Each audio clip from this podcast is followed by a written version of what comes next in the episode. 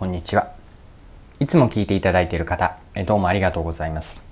今回が初めての方はよろしくお願いします。ただ翼です。このチャンネルはビジネスセンスを磨くというコンセプトで毎日配信をしています。今日は何の話かというとマーケティングについてです。マーケティングの、うん、定義ですね。もっと言うとマーケティングの本質とは何かを見出していって、ま、そこからどんな意味合いこう、うん、お仕事での意味とかマーケティングのことを深めて皆さんと一緒に深めていければと思っています。それでは最後までぜひお付き合いください。よろしくお願いします。はい。え今日はマーケティングです。え皆さんは普段のお仕事でマーケティングに関わっていらっしゃるでしょうか？もう一つ続けて質問するとそもそもマーケティングとは何だと思うでしょうか？もしこの場で誰かからマーケティングとは何ですか？と聞かれればあなたはどのようにお答えになるでしょうか？でマーケティングの考え方定義はいろいろあるなと思ってます。さまざ、まな方がさまざまな表現でマーケティングとは何かマーケティングの本質とは何かをこう、うん、語ってくれています。でマーケティングとは何かの問いに対して私の一言の定義があります。まずはその私が思う、えー、解釈なんですけれどもマーケティングの定義をご紹介します。マーケティングとは顧客から選ばれる理由を作る活動全般です。もう一度繰り返し言うとマーケティングとは顧客から選ばれる理由を作る活動全般です。これが私の一言のマーケティングとは何かの定義で一番こうマーケティングの本質を表現しているこう自分ではしっくりきている腹落ちしている言い方になります。顧客から選ばれる理由を作る活動全般がマーケティングです。で活動全般と言っているようにかなり広めにマーケティングの概念を捉えています。マーケティングというと一般的には広告とかコミュニケーションが想定されるかなと思いますしうんとそれに比べるとこの活動全般というのは例えば商品とかサービスを企画開発をする段階からマーケティングの要素は入っていると思っているし売った後の、えアフターフォローやカスタマーサクセスの概念も全てこうマーケティングの概念に含まれているかなりこう広めにとっています。でここからはですね今の私の定義ですね顧客から選ばれる理由を作る活動全般がマーケティングというふうに伝えました。でここの要素を分解していってですねマーケティングで大切なこと、えー、ど何がマーケティングの本質的に大事なことかというのを掘り下げて見ていきたいと思います。はい、えー、先ほどのマーケティングの定義何回かお伝えしましたがもう一度、え、繰り返しを言うと顧客から選ばれる理由を作る活動全般がマーケティングです。でこの今の表現、え、短い文章なんですけれども3つポイント要素があると思っています。まず顧客ですね。で2つ目が選ばれる理由3つ目が活動全般になります。でこの3つがまさにマーケティングで大事なこうポイントになるかなと思っているんですね。順番に顧客選ばれる理由活動全般についてもう少し掘り下げてマーケティングとは何かを一緒に考えていきましょう。まずマーケティングこれはマーケティングに限らずですかね事業に共通する全てに言えるのは顧客があって初めて事業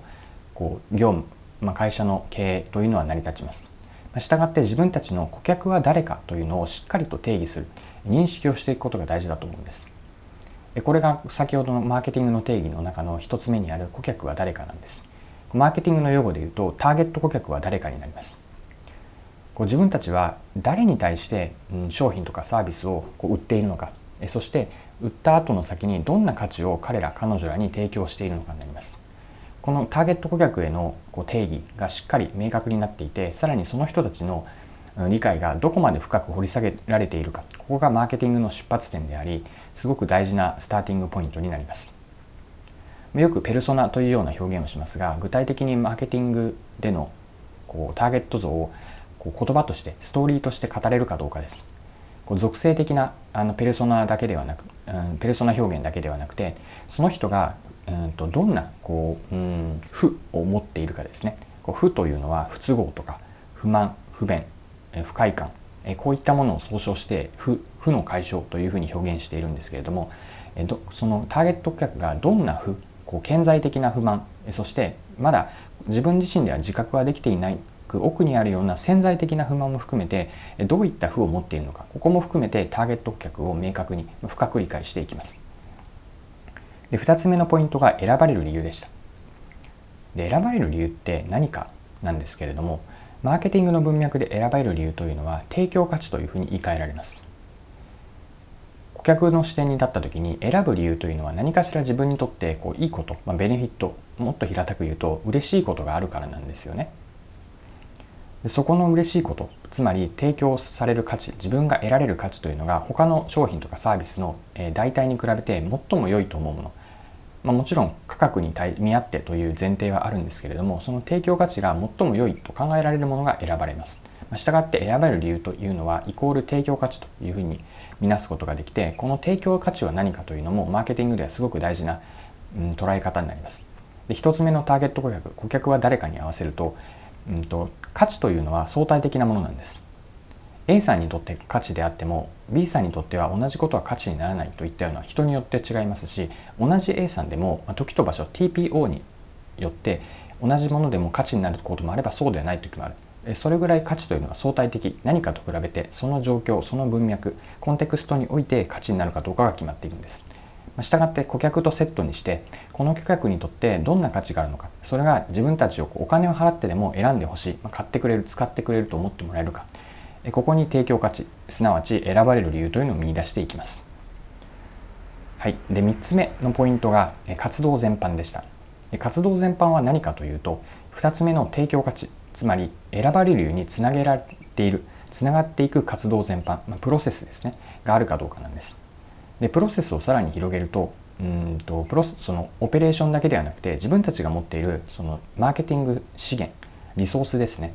企業が持っている経営資源とか事業資源があってそのリソースを使ってどう提供価値につなげていくかここも含めたオペレーションがどれだけこう仕組み化されているかによるかなと思います。提供価値からつなげると、まあ、選ばれる理由イコール提供価値と言いましたがその提供価値が実現できている理由は何かですね、まあ、こういった仕組みがこのような自社特有の仕組みがあってそれは他社には簡単には真似できないだから持続可能性のある、